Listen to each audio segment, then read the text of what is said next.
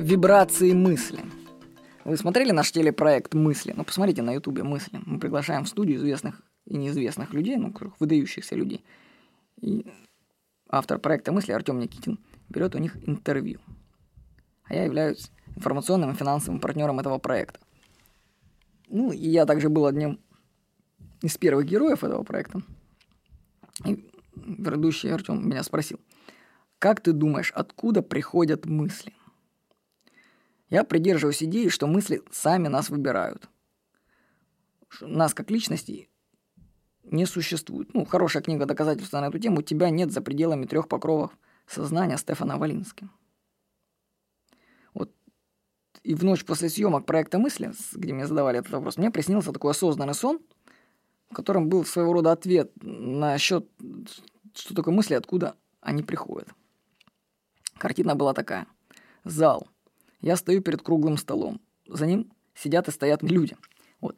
В этот момент осознаю, что это все сон. И по привычке хочу толкнуть персонажам сна мысль, что товарищи, мы сейчас все спим, я вам сейчас это докажу. Ну и потом всякие фокусы для них устраиваю, там ложку гну силой мысли, стол пальцем протыкаю, летаю перед ними. И в этот раз понимаю, что вообще, собственно, что перед ними развлекаться? Смысла нет. Ведь все персонажи — это я сам — Кому мне что-то доказывать, что это сон? Самому себе? Я начинаю смотреть в их глаза и чувствую, как в каждом из персонажей вибрирует мысль. Они все хотят высказаться, поговорить. У них у каждого свои мысли. Но ведь они, это, это же я, как бы я, да?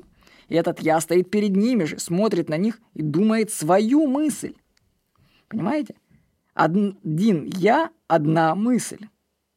В момент сейчас мы можем думать только о чем-то одном – но мыслей в мире много. Как же им быть? Может быть, каждой мысли нужен свой «я»? Может быть, человечество — это распараллеленное мышление? Мысли выбирают человека и управляют им. Хочешь изменить свою жизнь, тогда тебе нужны другие мысли. Но для этого ты должен сам перенастроиться. Сменить вибрацию мыслей силой воли. Человек сам притягивает мысли и события. Какие мысли выбрали вас? С вами был Владимир Никонов.